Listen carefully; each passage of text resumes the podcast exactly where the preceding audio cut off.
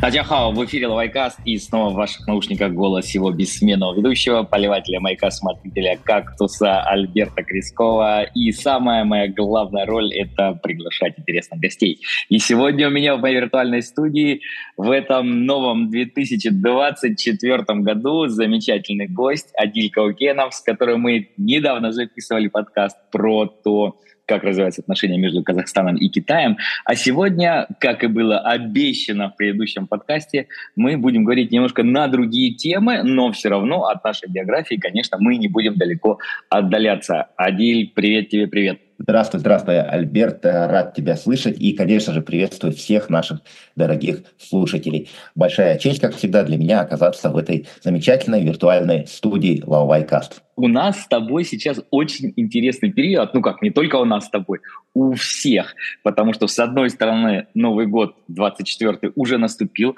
многие друг друга поздравили с наступившим годом дракона, но мы-то с тобой знаем, как и, впрочем, все китаисты, что настоящий год дракона наступит только 10 февраля. И поэтому мы между двумя новыми годами, давай, наверное, поздравим наших слушателей с наступившим уже западным Новым годом и с наступающим восточным. И тут сразу вот первый к тебе вопрос.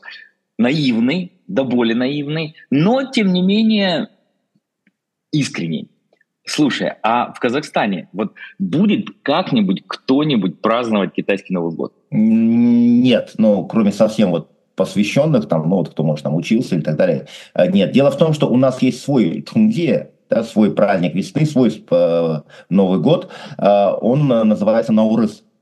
Mm-hmm. Он региональным праздником, там, а, для Центральной Азии, в частности, еще и примыкающему э, к нашему региону Ирану. Это вот такой вот большой э, Наурыз, ну, такой очень известный праздник, ну, во многих странах отмечается. И вот именно он, он проходит весной, э, он проходит весной, в марте, и именно он для нас э, символизирует э, наступление Нового года. Почему? Потому что, ну, вот весна. У нас она чуть позже, mm-hmm Э, просыпалась природа. Поэтому, да, китайский Новый год, Чунге э, отмечать не будем. Поэтому для нас э, год дракона, он наступит еще чуть-чуть позже.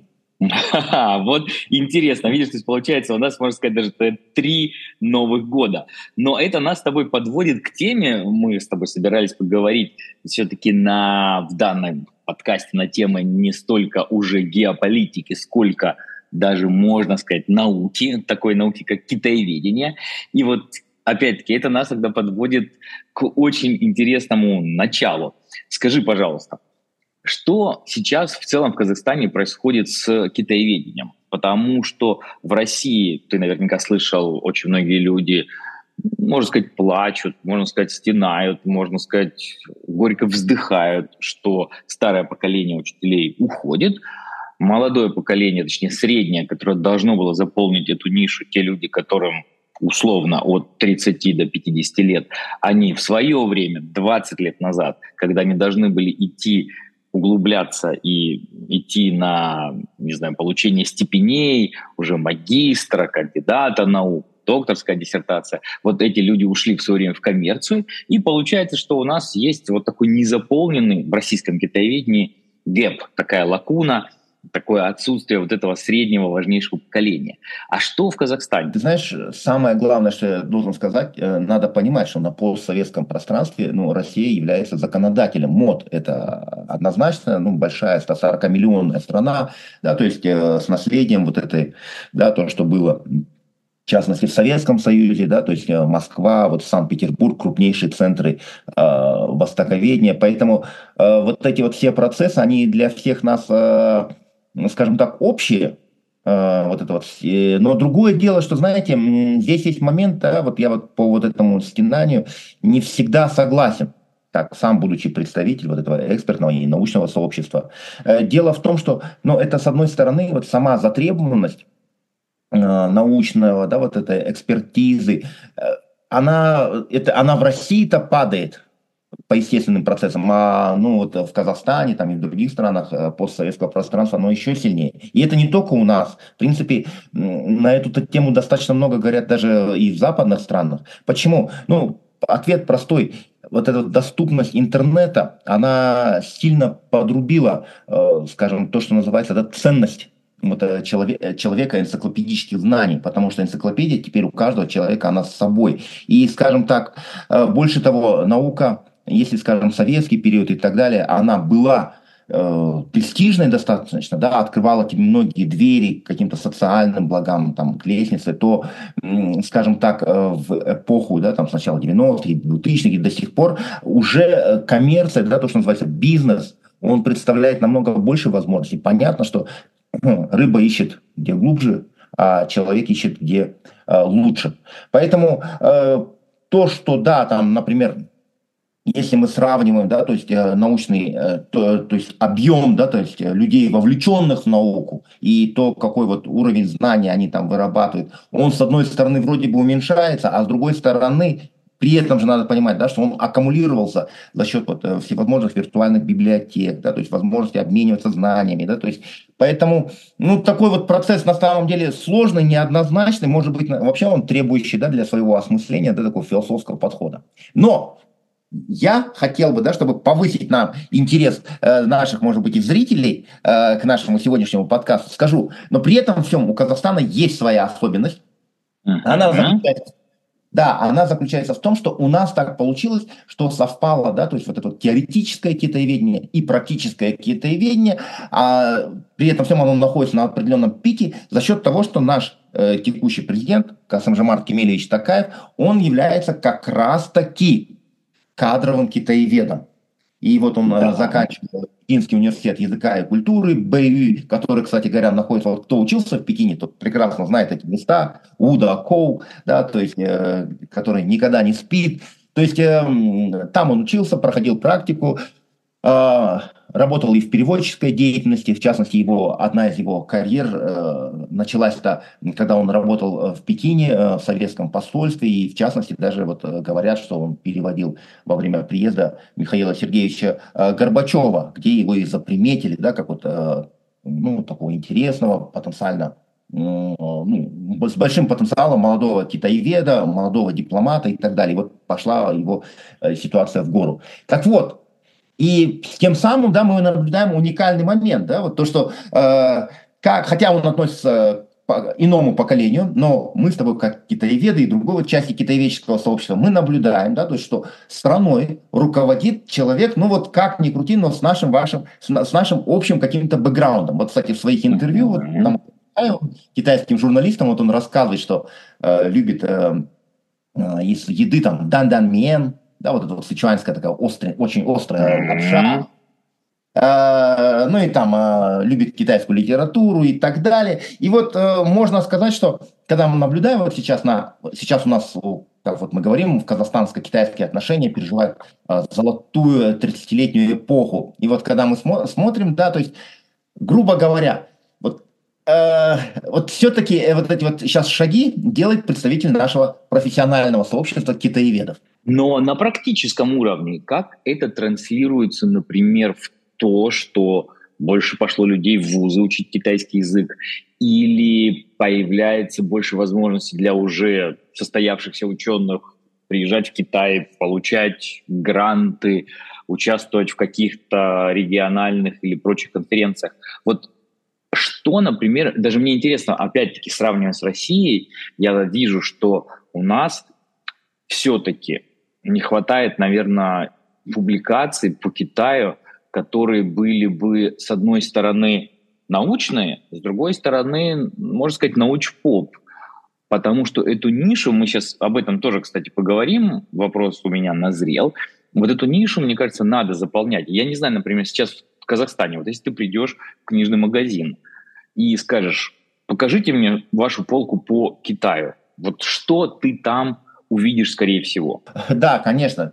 Здесь, опять же, да, я вот вернусь к тому, что, да, говоря о том, что э, российские наука является одним из законодателей мод, конечно же, да, то есть там российские э, писатели, ученые, то есть публицисты являются, ну, конечно же, самыми большими, да, то есть, ну, их просто много, больше намного, чем э, кого-либо другого, поэтому, когда плюс э, силу того, что здесь э, все владеют русским языком э, по, по большей части, то придя в книжный магазин, да, понятно, есть конкуренция казахоязычных авторов, да, там русскоязычных авторов, но понятно, даже еще раз, да, 140-миллионная страна, да, то есть большим научным потенциалом. В книжном магазине, конечно же, там, э, все, что производится м- российскими авторами, а, и в частности по Китаю, они, естественно, там ну, доминируют. И э, здесь очень трудно конкурировать. Э, почему? Потому что, ну, действительно, выработавшая школа. Хотя, хотя при этом всем, да, Алмата, Ташкент имеют свои тоже, да, то есть э, традиционные, вот эту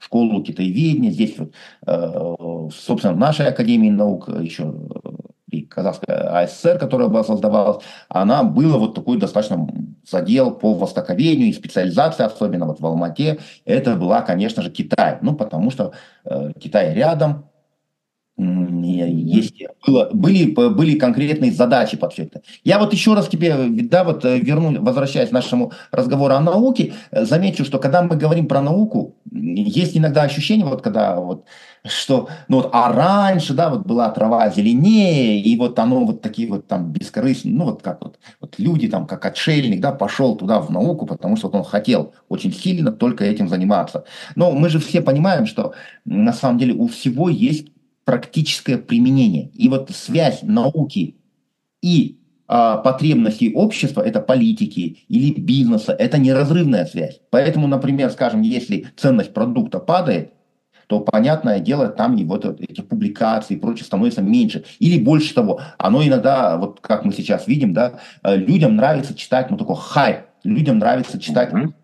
Людям нравится читать, ну, такой вот, да, вот, знаешь, вот в фильме, сейчас, наверное, молодежь не видела, а, наверное, мы с тобой видели, человека с бульвара Капуцинов, Mm-hmm. Вот э, и мистер Ферст, да, и вот э, мистер Ферст, который показывал там образовательные какие-то вот эти вот умные вещи, он проигрывал мистеру Секонду, да, который вот давил на низменные чувства человека. Поэтому сейчас, например, да, мы тоже видим, да, что э, люди, которые, ну, скажем так, ну, просто выдумывают какие-то истории, да, то есть просто для того, чтобы подзакрутить их, но их книжки продаются там, ну, и это не только про китаеведение, ну там и про историю, да, там люди выдумывают ну, откровенно, да, это все фольк, то, что называют history, или, да, там, э, фольк-ориенталистика, они все это придумывают просто для того, чтобы, ну, было хорошо продавалось, и это хорошо продается, да, например, в тех же гонконгских магазинах, мы вот знаем, да, там, ну, что только не продается, да, то есть, что только не придумывают, э, такой вот, да, в частности, криминальное, как криминальное, криминальное чтиво, да, чтобы, ну, такая жвачка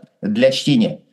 Поэтому, естественно, такие процессы они набирают, они общие, но, к сожалению, да, это же один из естественных э, процессов, да, то есть если, э, почему, да, еще раз, да, там в советский период это все так было затребовано, почему туда дошли лучшие из лучших, почему давались им блага большие. Ну, по простой причине, да, то есть необходимо были, да, вот эти вот знания, так как аккумулированные знания, к ним не было мгновенного доступа, соответственно, это знание необходимо было множить. Это знание нужно было подавать в какой-то понятной форме для decision-makers, людей, принимающих решения и, и так далее. Да? Была целая, это была целая производственная структура, которая, естественно, была достаточно эффективна. Насколько она эффективна сегодня, вот насколько это все нужно, ведь автор, который сегодня публикуется, я вот сам тоже пишу, кстати, книгу сейчас по Китаю, так вот, насколько, и вот сейчас даже вот я сам пишу как, как автор, как писатель, да, и как ученый, я скажу, какая главная проблема? Ты конкурируешь теперь со всеми поколениями. То есть, да, то есть ты должен писать так, чтобы было интересно, с учетом того, что люди, которым это интересна тема, они читали и видели все. Нету сейчас задачи такой, знаешь, там, как вот я помню в старые добрые времена, мы вот бегали, искали там какие-то раритетные издания, которые просто было невозможно найти. Они, а, какие-то книги были только в центральной библиотеке или только в библиотеке Академии наук. Все, больше их было нигде. Смотри, я это все понимаю. И, кстати, про разные новомодные теории мы тоже сейчас с тобой еще поговорим чуть позже. А я хочу воспользоваться моментом и задать такой вопрос тебе. Да? Все-таки ты упомянул, что ты пишешь книгу, и давай чуть больше ты скажешь. Мне интересно, вот, в этих условиях конкуренции, когда ты должен писать, чтобы было интересно всем поколениям, и конкурируешь со всеми поколениями, скажи нам, если это не секрет, о чем будет твоя книга, и она будет относиться скорее к какому жанру? Классическое китаеведение, сухое цитирование и много цифр, или наоборот э, разноцветные картинки, драконы на обложке и прочее, или где-то посередине? На самом деле посередине, да, ты все угадал, э, посередине, потому что однозначно, да, вот э, и сам я, да, вот как человек, работающий в практической сфере, скажу однозначно, да, вот этот неудобоваримый вот этот старый стиль, да, то есть э, сухой, там, вот этот, с таким серьезным канцеляритом, он же, опять же, был раньше для чего, да, то есть потому что, ну, есть то, что называется профессиональный язык, и вот когда мы пишем, да, общаемся профессионал с профессионалом, нам нужен вот конкретный понятийный аппарат, вот конкретно, да, чтобы облегчить нам жизнь, да, вот, вот этот стиль, он облегчал, да, общение между профессионалами. Но mm-hmm. сейчас а, скажем так, профессионалов стало, с одной стороны, да, пишущих профессионалов где-то, может, уменьшается, а с другой стороны, их множится. Да, если мы раньше, например, там, какие-то вот книги, там, да, вот, которые писали, раньше это, да, вот, написание, это э, книга, это все было удел узких профессионалов все-таки. Вот я должен китаевед, китаевед, я вот пишу по этой сфере, да, все. Я там работаю в, институте, да, там при академии, ну, при университете и так далее. А сейчас же, да, вот, например, там спокойно бизнесмен какой-то, да, там, или талантливый переводчик, или еще что-то там по маркетингу, по юриспруденции, все это пишется очень часто людьми, э, ну вот так, да, сейчас вот, скажем, пис, написание, да, написание книг, оно перестало быть такой священной коровой. И самое главное, да, то есть если мы пишем, сейчас очень легко если раньше была недостаток информации, да, и вот за хорошей книгой люди гонялись, то сейчас у нас этой информации море, океан. Ее вот заходим, нету такого, да, как было, когда одна книжка там потрепана из рук в рук переходила, там люди знали, вот через пятые руки, когда он дочитает, я эту книгу получу и смогу что-то узнать. Но такого же больше нет. Все книги в доступе. И поэтому есть такой момент, да, когда сейчас пишешь, и вот сейчас я для себя задача, задача в том, чтобы книга не ушла в стол да, чтобы не было такого, что ее прочитают только двое моих коллег, и то по большому одолжению, да, когда ты им прям навязываешь, ну, ребята, просите, пожалуйста, напишите рецензию, да, а чтобы, ну, прочитал, ну, хоть какое-то количество людей, которые принимают, ну, вот, участие вот в этом, да, общении, изучении Китая, взаимодействии с Китаем. Поэтому, но с другой стороны, очень важно вот в этом, этот вот баланс, вот сейчас самая большая проблема, мне кажется, перед пишущим человеком, выдержать этот баланс с одной стороны, чтобы это не скатилось совсем ну, в какую-то вот э, детскую книжку, да, там комиксы, грубо говоря, э, совсем mm-hmm. детские, да, то есть совсем упрощение, да, где не соблюдается вообще никаких правил, да, то есть э, передачи, да, аккумулирование, передачи, да, изучение знаний. А с другой стороны, чтобы это читалось легко. Кстати, вот у американцев а, вот я для себя пример беру, да, тех же американцев, которые неплохо вот я вот многие вижу, вот э, коллеги китаеведов, да, вот э, в США, вот книги на английском, вот читаешь, вот язык очень неплох, да, то есть они, с одной стороны, отказались от такого жесткого канцелярита, с другой стороны, не скатываются совсем, а, то, что называется, в чтиво, ну, получается такой вот должна быть идея, она должна быть интересна, но она должна подтверждаться какими-то ссылками, какими-то цифрами. Цифры желательно делать так, э, ну, чтобы этот человек, читая, ну, чтобы он не умирал от скуки, да, чтобы это все была вот какая-то интересная история. И вот знаешь, вот в подтверждении и, и интервью, да, и вот даже разговоры, да, вот я mm-hmm. когда да, а как писать? Я говорю, пишите так, как будто вы рассказываете какую-то историю, чтобы какому-то другому человеку вас вообще было интересно слушать. И вот для этого я сейчас чуть-чуть позволю себе своего разрешения немножко сдвинуть нашу историю в такой тоже, придать ей небольшую картинку. Вот когда, я, когда ты сказал, вот, а как это выглядит на практике, да, то есть то, что э, президент китаевед, э, дело в том, что у нас-то вообще получилась такая исто- целая история Казахстане именно вот с точки зрения, да, вот не просто китаевед, да, а вот китаеведы соревнуются на политическом поприще. Дело в том, что он был и является, да, не, един, э, э, не единственным на политическом Олимпе, э, mm-hmm. кто у нас был, значит, такой э, политический деятель э, э, Карим Масимов, который был там и премьер-министром, потом возглавил там комитет национальной безопасности, это большой там политический тяжеловес. И, собственно говоря, сейчас он находится он выпускник Уханьского университета. И вот, э, если, я не знаю, вот э, ты, читатели, вы наблюдали э, в 2022 году, значит, были события в январе в Казахстане, mm-hmm. Собственно говоря, по ним, да, вот это вот сейчас одним из главных подозреваемых заключений является как раз-таки Карим Масимов. Да, вот. Я, да. конечно, не знаю подробностей, но идея это такая, вот сейчас вот мы читаем то, что в СМИ и так далее, что был заговор, был заговор элитный, и как раз-таки, да, вот на острие был именно он, по этому поводу он сейчас обвиняется, находится под стражей, очень много на это у нас сейчас в СМИ, политологи и так далее пишут. И вот знаешь, получается, вот да, опять же, с точки зрения нашего э, сообщества китаеведов, получился такой политический триллер, да, на самом деле, когда такой дерби когда выпускник mm-hmm. Пекинского э, университета языка и культуры против Уханьского университета, и все это вот вылилось вот именно в беспорядки, в попытки революции, подавления. Здесь ходит байка, опять же, вот не ручаясь за то, насколько эта байка правдива, тем не менее, mm-hmm. Потому что ее цитируют у нас там в СМИ, э, о том, что якобы в момент вот этого всего беспорядки, хаос, непонятно, что происходит. Якобы охрана вот, самого, вот этого Масимова пришла э, в президентский дворец, там они начали драться с охраной президента, угу. да, такие мушкетеры короля против гвардейцев кардинала, да, грубо говоря, и вот спускаются, оба лидера, и вот, вот по этой байке, я почему вот возвращаюсь, говорю, вот, да, про китаеведение это имеет свой, вот в этой байке, говорит, и внезапно, ну, все стихло, и внезапно они начинают между собой э, говорить на китайском.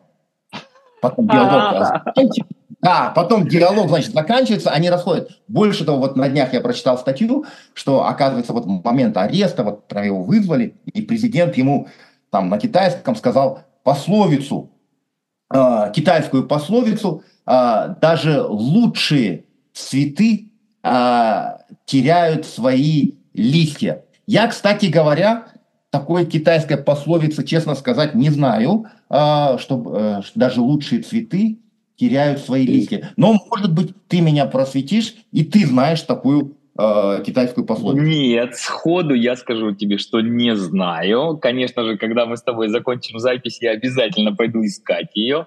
Но это звучит, прям, знаешь, почти сценарий для фильма. Я просто даже представляю, знаешь, сцену действительно, когда два вот борющихся конкурента, ты говоришь, кланы, элиты, действительно в зале, и вдруг говорят, знаешь, начинает звучать китайская музыка, и они говорят какими-то такими красивыми чуаньюями, что-нибудь из троецарствия или подобное что-то. Но слушай, помимо того, что вот описанное тобой мы знаем, что политические события происходили. Конечно, мы с тобой можем только догадываться, действительно, были ли между ними диалоги на китайском. А по поводу обоих личностей, ты знаешь, я тебе хочу добавить небольшие-небольшие капельки. Безусловно, я ничего не знаю э, ни про Масимова, ни про Такаева толком, да, но про Масимова я так скажу, один из моих хороших товарищей, был его румейтом, ну, Тонгу, когда они учились в Уханьском университете, то есть как раз в годы именно студенчества Масимова в Китае. И вот он мне рассказывал, что Масимов уже тогда говорил, что его цель стать премьер-министром Казахстана. То есть это человек, который с самых студенческих лет знал, какая у него есть цель. И к этой цели шел и пришел, и поэтому, особенно, конечно, для меня, когда в 22 году я тоже прочитал новость о том, что он взят под стражу, вот, знаешь, такое ощущение возникло в душе, когда думаешь, вот непонятно, имеет ли такие цели или нет, да, и, как говорится, знаешь, будь осторожен с тем, чего ты желаешь. Вот, представь себе, человек-то хотел стать на вершине страны, стал, а с нее путь, как мы понимаем, ну, очень часто ведет только вниз, и очень часто падение бывает тем болезненнее, чем выше был взлет. Вот такое, не знаю, в Казахстане говорят что-нибудь или нет, слышал ли ты тоже такое, но это даже не байка, вот это я тебе передаю прямо из уст моего товарища, который вот собственно ручно это слышал, будучи с ним, разделяя с ним одну комнату. Вот. Ну, опять же, да, я вот не, исходя из, э, чтобы читатели не поняли, да, ой, слушатели не поняли превратно, да, то есть не, не исходя из личностей, э, я не знаю лично ни того, э, ни другого, да, э, храни нас пуще всех печалей, да, и барский гнев, и барская любовь. Но вопрос я просто про другое, да, что насколько, да, вот действительно, вот ты сказал, когда что это вот прям сюжет для фильма. Вот если бы наше сообщество, да, китаеведческое было больше, наверное, это вот как раз-таки вот можно было бы положить в основу сценария, тем более, что здесь там создавали в интернете какие-то даже мемы. Ну, кстати, и вот возвращаясь про книги, э, вот э, здесь Леонид э, Млечин, такой известный, известный российский публицист, он-то про события в Казахстане вот этого января трагического написал э, книгу там по горячим следам но вот насколько вот этот вот сюжет э, линии китаеведения, он-то не отразил, на мой взгляд. Хотя вот, да, вот ты вот сейчас говоришь, вот Уханский университет, да, там, а, кто-то был румейтом. А вот представь, да, вот это вот дерби. Интереснее, конечно, было бы, да, чтобы, может быть, там, американист против китаеведа, да, но дерби, как всегда, таких случаях бывает, оно даже наоборот по накалу страстей жестче, да, и ты за кого вот ты болеешь, да, там, за э, Пекинского, за Пекинский университет языка и культуры, за БИУ или за Уханьский университет. И вот, э, кстати говоря, вот один, я, э, есть очень известный китаевед Александр э, Габуев, он, кстати говоря, тоже выпускник, э, если мне не изменяет памяти, Уханьского университета. Вот интересно было бы, конечно, даже послушать, вот, если он смотрит, слушает нашу передачу, Александр, э, за кого вот ты болел в этой истории. Ну и, наверное, завершая ее, хотел бы перейти опять то, что ты с самого начала поднял историю, да, насколько вот эта вот практика влияет, ну, грубо говоря, на теорию. Но на теорию... Подожди, подожди, а, Адиль, Адиль, подожди секунду, а позволь мне только все-таки, пока мы еще не отошли от этой темы, действительно, нашему дорогому Александру Габуеву большой привет и приглашение тоже на запись. Я надеюсь, что он иногда послушивает, надеюсь, что услышит этот выпуск. А давай с тобой, не отходя от этой темы, передадим привет другому замечательному китаеведу Ивану Зуенко. И привет этот и благодарность, кстати, за то, что он в своем канале упоминал наше с тобой предыдущее интервью. И будем надеяться, что упомянет тоже и это. А привет по такому поводу. Иван несколько раз уже писал о том, что вот события как раз-таки в Казахстане в 22 году в январе, они в том числе развивались таким образом, потому что Касым Жабар Кемелевич, он в свое время, в том далеком 89 году, наблюдал непосредственно процессы, которые были на небезызвестной тебе площади, видел, как это происходило, видел реакцию властей. И вот по мнению Ивана, именно этот опыт, опыт вот такого отношения к событиям, такого разрешения этих событий, конечно, можно сказать, силового, да, но именно жесткого, быстрого понимания того, что судьба страны может пойти или по одному пути, или по другому, вот по мнению Ивана, это последствия свидетельства тех событий, которые Такаев видел в Пекине. Что ты думаешь да. по этому поводу? Я вообще, э, да, еще тоже хотел бы поблагодарить. Э, вот э, когда мы говорим, да, с одной стороны, китаеведения вроде бы не хватает новых лиц, а с другой стороны, вот Иван Зуенко, это блестящий, конечно, китаевед, очень сильный, очень интересно пишущий, соблюдающих вот эту грань. И я с ним, кстати говоря, согласен. Я вот скажу изнутри, я вот как житель Алматы, здесь у нас были самые эти события горячие, очень страшно на самом деле было, э, тревожно за судьбу близких и так далее, за судьбу страны. Там не скатится ли, да, это в, там, в какой-то тотальный там, военный конфликт, гражданскую войну. Очень было много переживаний вот этого безвластия. И в тот момент как раз-таки, знаешь, э, очень, вот и вот сейчас вот э, когда вот обсуждают вот те события, у нас годовщина была этих событий, э, многие э, переживали или, наоборот, надеялись, что как раз-таки Касамжамар Кемелевич, что он вот такой вот мягкий, интеллигентный, да, вот с точки зрения, да, вот даже вот, э, китаеведчества, да, то есть улыбчивый, что вот он не выдержит вот этого стресса, вот этого напора, вот этой угрозы прямой его жизни, да, его, э, его свободе, что он просто сбежит, бросит страну.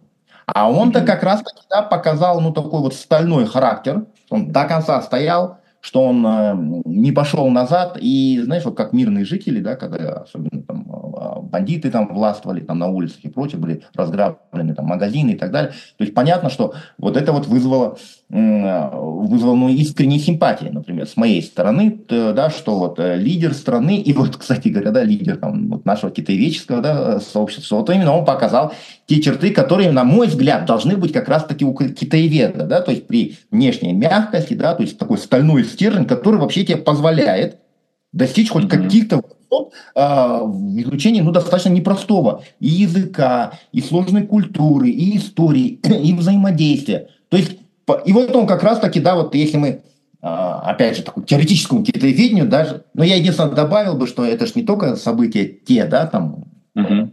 по той площади, да, но и, может быть, все-таки, если копнуть глубже, а, ведь в Китае есть не только Конфуций, да, не только Мэнзы, но и там же есть э, трактат о военном искусстве Суньцзы. Uh-huh, uh-huh. И э, где-то вот именно умение, да, вот это же прям чисто по Суньцзы, да, то есть с одной стороны быть, ну, а, уметь показать врагам да, и противникам свою, вроде бы показывать свою мягкость, беззащитность, а на самом деле обладать да, там, суровым характером, решительностью да, в нужный момент, в час X, чтобы довести там, неожиданными шагами к тому, чтобы именно твои противники оказались там, где они э, видели тебя. Поэтому да, мне, на мой взгляд, как раз таки, э, я здесь э, полностью соглашусь э, с Иваном в том, что и вот как раз таки, да, вот почему вот я вот вокруг этой истории кружущийся, в том плане, что действительно вот это вот практическое китаеведение, оно как раз таки вот в этих, на мой взгляд, ошибаюсь или нет, но на мой взгляд, оно как раз таки сыграло свою роль в том плане, что вот как оно должно произойти, да, то есть что нельзя там бросить, надо отстоять, да, вот уметь довести э, начатое до конца. Вот э, такая вот э, вышла история, собственно говоря. Хотя... Да. Подожди, я тебе задам следующий вопрос. Он непосредственно да. вытекает из того, о чем мы говорили. И, как ты правильно сказал, мы опять залинковываем, подходим к моменту того, что президент страны китаевед, и китаистика действительно в Казахстане, можно сказать, играет новыми красками. И вот тут, смотри, такой практический вопрос.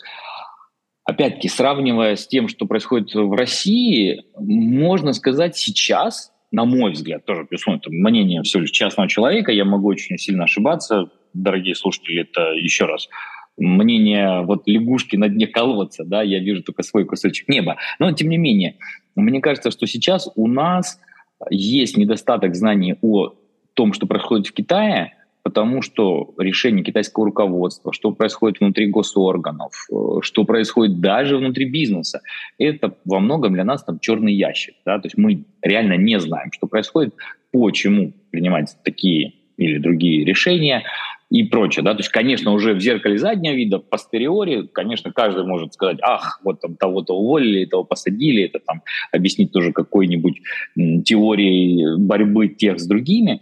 Но вот мне кажется, нам не хватает сейчас вот этого практического момента.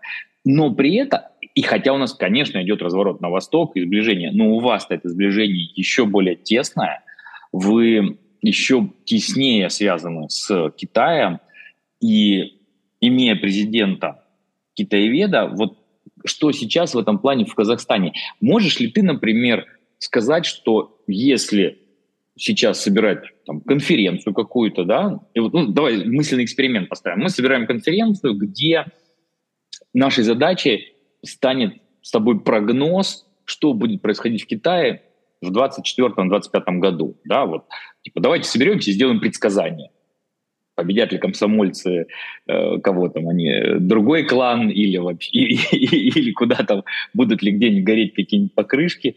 Вот. Ну вот от нас потребует публика прогнозов. Вот как ты думаешь, от Казахстана, если будет несколько человек а, на этой вот нашей с тобой выдуманной конференции, они будут обладать все-таки лучшим пониманием того, что происходит внутри Китая, или на таком же уровне, как их российские коллеги? Э, я думаю, что уровень примерно у нас у всех общий. А, здесь плюс-минус идет, да, и э, здесь э, скорее, да, вот история такая, да, то есть здесь я, вот, кстати, возвращаясь к Ивану Зуенко, да, он очень метко сказал, что делать прогнозы очень неблагодарное дело, что их э, но всегда можно объяснить, почему твой прогноз не сбылся. Да, я думаю, что, смотри, уровень компетенций казахстанских экспертов и э, российских экспертов, он примерно, примерно где-то коррелируется. Я не скажу, что там казахстанские, да, там значительно выше, да, там по уровню или там, или наоборот, что абсолютно там неконкурентно способны э, с российскими. Другое дело, что вот я говорю, да, на Казахстане 20 миллионов населения, там в России 140, это ну, большая э, большая разница, она чувствительна, да, то есть по количеству людей просто будет меньше.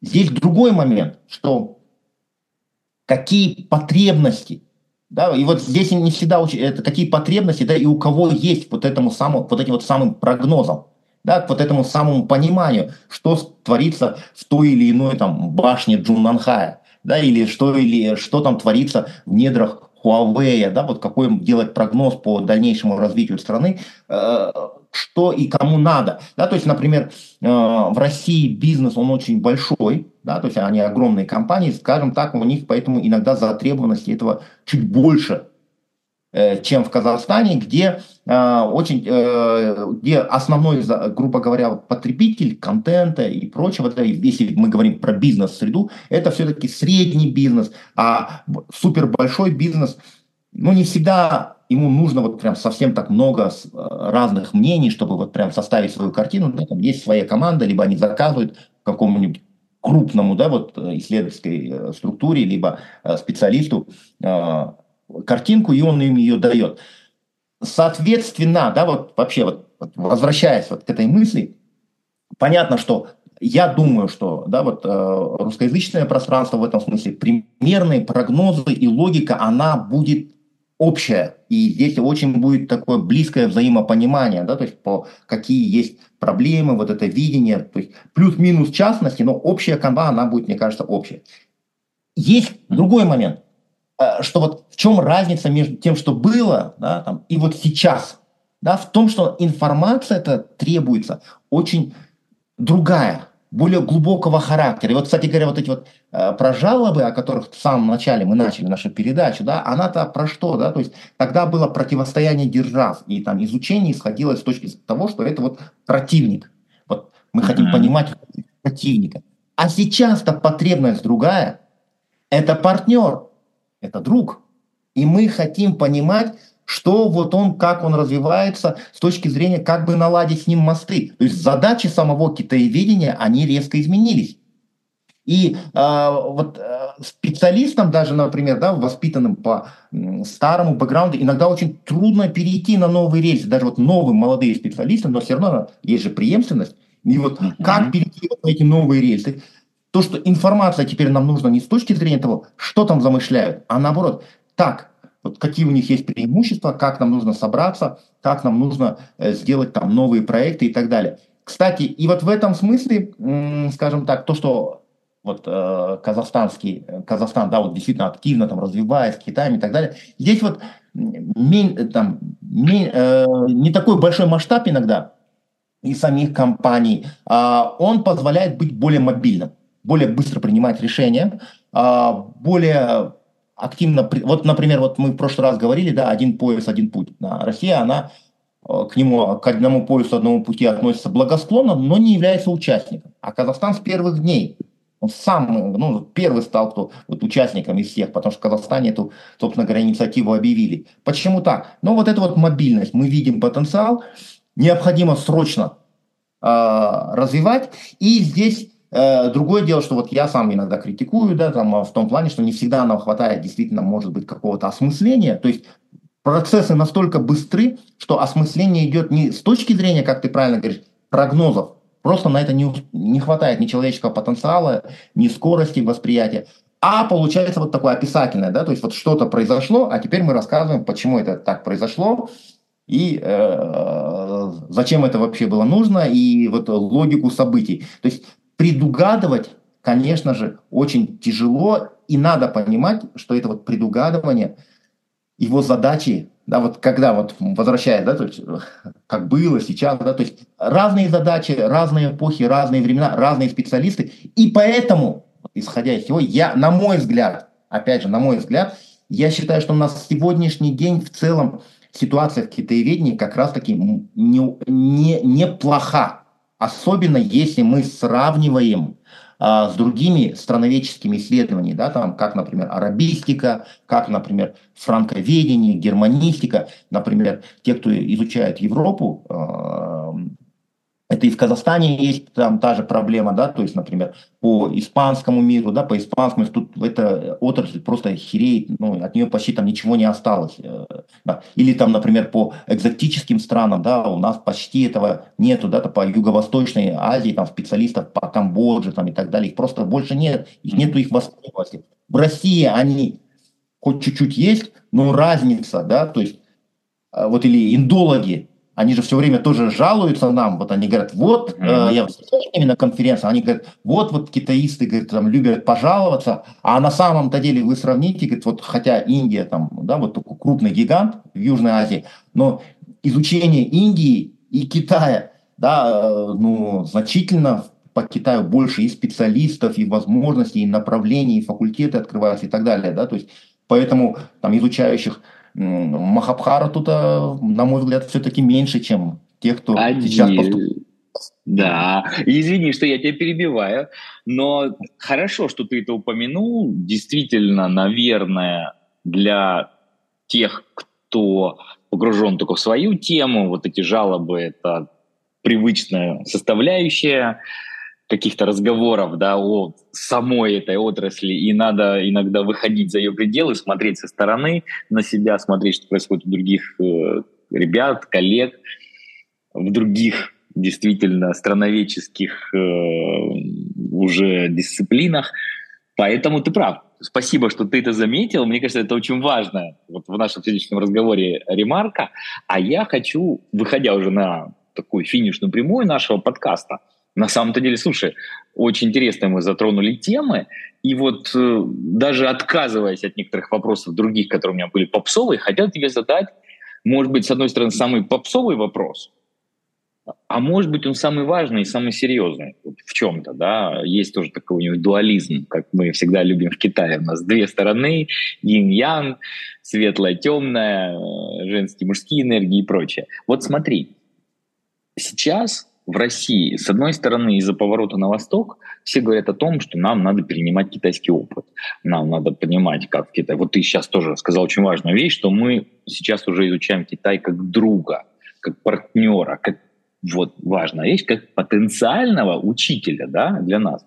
Не то, что мы должны все бросать и прям вот идти учиться китайским реформам или китайским каким-то лучшим практикам, но, тем не менее, вот сейчас в России есть разговор о том, что нам надо учиться у Китая, нам надо перенимать опыт. Очень часто, конечно, разговоры ни о чем, очень часто это тоже совершенно хайповые какие-то темы, типа давайте вот интернет сделаем как в Китае, вот смотрите, там контроль государства за всем, или вот нам надо перенимать опыт Китая про миф, мифологическую тему социального рейтинга. Очень многие тоже, как это часто описывают китайские мудрости, в том числе Дао Дин, что там говорящий не знает, знающий не говорит. Вот происходит то же самое у нас в российском пространстве. А я хотел тебе задать вот заключительный вопрос. Как ты думаешь, сейчас у вас в Казахстане есть ли большой потенциал для того, чтобы учиться у Китая и чтобы, соответственно, это было одним из локомотивов для китаеведения?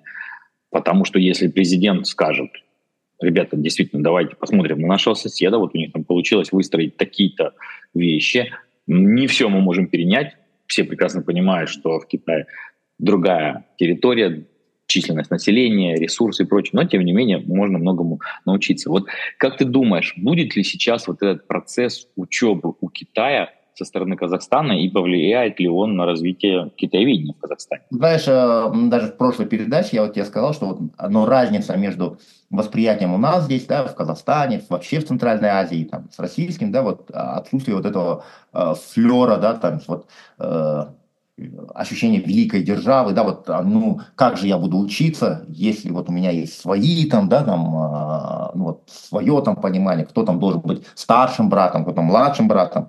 Здесь, э, вот, например, приведу такой пример. В Узбекистане на государственном уровне объявили о том, что э, китайская модель борьбы с бедностью, бедностью будет имплементирована, да, то есть э, в узбекские программы, узбекистанские программы. И больше того, они это действительно сделали, там вот проводили большие презентации, как вот они используют китайский опыт по борьбе с бедностью а, на, на в реалиях Узбекистана. Uh-huh. В Казахстане тоже, опять же, да, например, у нас такой вот произошел, кто был в Казахстане, все прекрасно знают, у нас там в свое время произошла такая финтех-революция, когда исчезли практически вообще, особенно в крупных городах, как Алмата, Астана и так, там, а, Э, Шимкент, Актубе и так далее. Просто пропала наличная валюта, люди полностью перешли на онлайн-платежи, полностью, это вот все там, даже у меня вот пакистанские коллеги, приезжали из э, делегации, они удивлялись, говорят, нищий, говорит, принимает, говорит, э, милостыню на счет, то есть у него, говорит, есть сотовый телефон и банковский счет, говорит, я говорю, да, ну вот, ну, а как иначе он будет выживать? У него есть сотовый телефон у этого нищего, да, и у него есть еще и банковский счет. Да, и вот э, как раз-таки наш вот этот вот крупнейший Каспий банк, который mm-hmm. вот просто стал нашим Вичатом. А он, собственно говоря, они это никогда не скрывали, они всегда говорили, вот Вичат, вот мы его видим, вот эта вот возможность э, мгновенных платежей, отправки и так далее, вот это вот наш ориентир – в то, что в него там интегрировано все, там билеты на самолет, э, любые покупки и так далее, там гостиницы, все вот в этом в одном супер приложении, вот это наш ориентир, и мы его сделали. Mm-hmm. То есть и они его сделали, поэтому надо сказать, что здесь э, есть э, вот это вот э, желание, э, ну по крайней мере здесь в Казахстане, да, есть вот это вот, что же есть такого хорошего, чему мы могли бы, просто не все можно использовать, что мы могли бы использовать для того, чтобы а, все получилось. Кстати говоря, я сам вот здесь такой фанат э, скоростных железных дорог. Я вот все время указываю на то, как в Китае получилось соединить всю страну высококачественными скоростными железными дорогами. И все время говорю, что нам бы надо в Казахстане тоже это построить. Но вот есть там, предположим, сопротивление тоже. Мне говорят, ой, это так дорого, это вот только Китай такой себе может позволить. Там, а другим странам это слишком трудно, накладно и так далее. То есть, поэтому даже сам, вот понимаешь, да, то есть сама дискуссия-то какая? Не в том смысле, что а надо ли учиться или нет, а можем мы себе такое позволить или нет, да, с точки зрения вообще денег, да, вот такой вот опыт э, у себя э, предварить. Ну, а некоторые, да, а те страны, у которых есть там борьба с бедностью, а вот у китайцев, у Китая получилось побороть бедность. Надо использовать и так далее. Мне кажется, этот тренд, на мой взгляд, этот тренд долгосрочный, он будет только набирать. Почему? Потому что сам Китай ну, растет какими-то семимильными шагами и продолжает это делать. Соответственно, вот эти вот, как вот эти вот технологии обеспечения безопасности на улицах, да, и так далее. Тем более же всегда хочется учиться у лучшего. И если мы смотрим, mm-hmm. да, например, проблема, да, тех же США в том, что вот эта улица безопасная, а соседняя улица, ну все, туда нельзя, туда же полицейские побаиваются заезжать, да, там, э, то есть есть проблема вот этих вот кварталов, да, вот этот район просто небезопасен. Mm-hmm. Мы знаем, что такого нет. Как этого добились? При, тем более при таких вот при таком количестве населения. Соответственно, камеры нужно. Ну вот в Казахстане это активные, вот у нас тоже используют камеры, вот этого high vision, это изучение. То есть это, эти процессы, на мой взгляд, они вот во все идут, и у нас, и мне кажется, в России они тоже будут набирать еще больше ход. Они, может быть, где-то даже незаметные, но они идут. Просто когда мировая, мир, все мы, все мы люди, да, мы человечество, да, и когда даже мы выделяем, а вот это вот та цивилизация, а вот это вот такая цивилизация, мы все равно видим что-то хорошее, это делает жизнь тех людей лучше, мы тоже хотим, и это, наверное, отличает ну, успешные государства, ну, государства, которые стремятся к развитию, от э, fail state, да, то есть э, государства, которые не состоялись, просто не имеют в себе вот этого потенциала чему-то учиться, чему-то развиваться и там, к сожалению, да, там остались на каком-то одном э, периоде своей жизни. Мне кажется, ты очень хорошо ответил. Это прекрасное завершение для этого нашего с тобой выпуска. И вот уже в самом его конце у меня появилась такая мысль я ее озвучу тебе, озвучу нашим слушателям и озвучу двум другим адресатам этой мысли. Может быть, нам действительно сделать такой небольшой, а может быть большой выпуск, где мы бы поговорили уже не с тобой вдвоем, а расширили наш состав, пригласили бы еще Ивана Зуенко и Александра Габуева и поговорили бы вот на четверых именно про то, чему можно научиться у Китая. Я с удовольствием, это для меня честь будет. И больше того, я надеюсь, кстати говоря, коллеги-то, китаеведы, не предадут меня анафеме после того, как я сказал, что не согласен с жалобами на китаеведение современное. Да. Надеюсь, все еще продолжат меня приглашать на конференции, там, круглые столы и другие атрибуты профессионального сообщества. Я буду с удовольствием. Вообще, на самом деле, в идеале мечтаю о том дне, когда мы могли бы это делать не в виртуальной студии, а действительно прям так сказать, на кухне, в зале, а, может быть, даже с Маутай, так сказать, чтобы беседа была еще более открытая и интересная. Ну, это отличное пожелание. Давай это загадаем в качестве пожелания на китайский Новый год. Дорогие слушатели, у меня в виртуальной студии был Адиль Каукенов, китаевед из Казахстана, с которым, я уверен, мы запишем еще не один подкаст, потому что всегда очень интересно поговорить с человеком, который видит может быть, немножко с другого ракурса, с другой перспективы те вещи, которые тебе кажутся обыденными. Адиль, спасибо тебе большое за то, что ты нашел время. Ну и давай тогда уже прощаться с нашими слушателями. Спасибо большое. Всех еще раз с, нас, э, с наступившим э, Новым годом, старым Новым годом, наступающим э, китайским Новым годом, казахским Наурызом. В общем, друзья, с праздниками всех, крепкого здоровья и до новых встреч. Всем пока-пока.